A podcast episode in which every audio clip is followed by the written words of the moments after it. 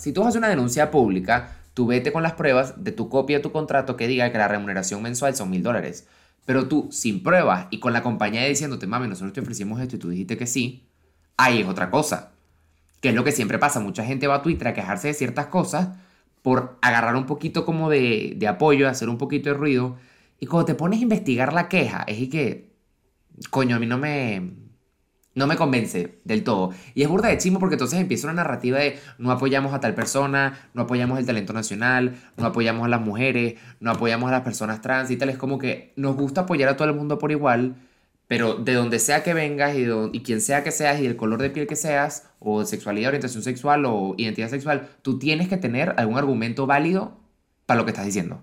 Marico, además que algo que yo digo, y o sea, que suene como suene, tú puedes ser un mamagüevo tú puedes ser un hijo de puta y un tramposo. Si tú eres trans, o gay, o negra, tú eres un mamagüevo, ya eras un mamagüevo. O sea, yo estoy, yo estoy, yo estoy creyendo por mamagüevo.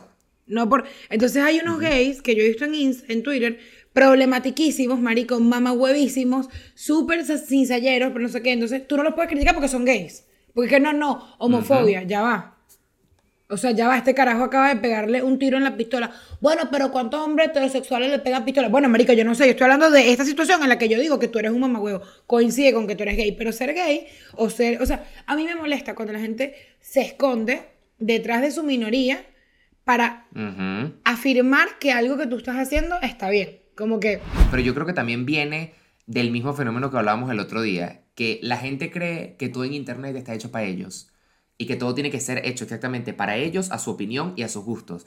Y la otra cara de la moneda está en que la gente cree que todo lo que tú dices en internet tiene que estar hecho para todo el mundo, de todo tipo de color, de todo tipo de lugar del mundo y de todo estatus socioeconómico. Entonces tú no te puedes quejar de que tu vuelo a Nueva York salió tarde porque una persona en Twitter nunca ha ido a Nueva York o nunca se ha montado un avión. Entonces, como esa 21 persona que está entre tus seguidores no se ha montado un avión, tú no puedes decir nada. Porque absolutamente todo lo que tú dices tiene que ser para todo el mundo. Y la gente tiene esa mierda metida en la cabeza que no es así. Yo no tengo por qué hablarle a todo el mundo. Que además, ahí viene una vaina. Y esto gústele a quien le guste. Gústele a quien le guste. Nos preparamos para opiniones polémicas.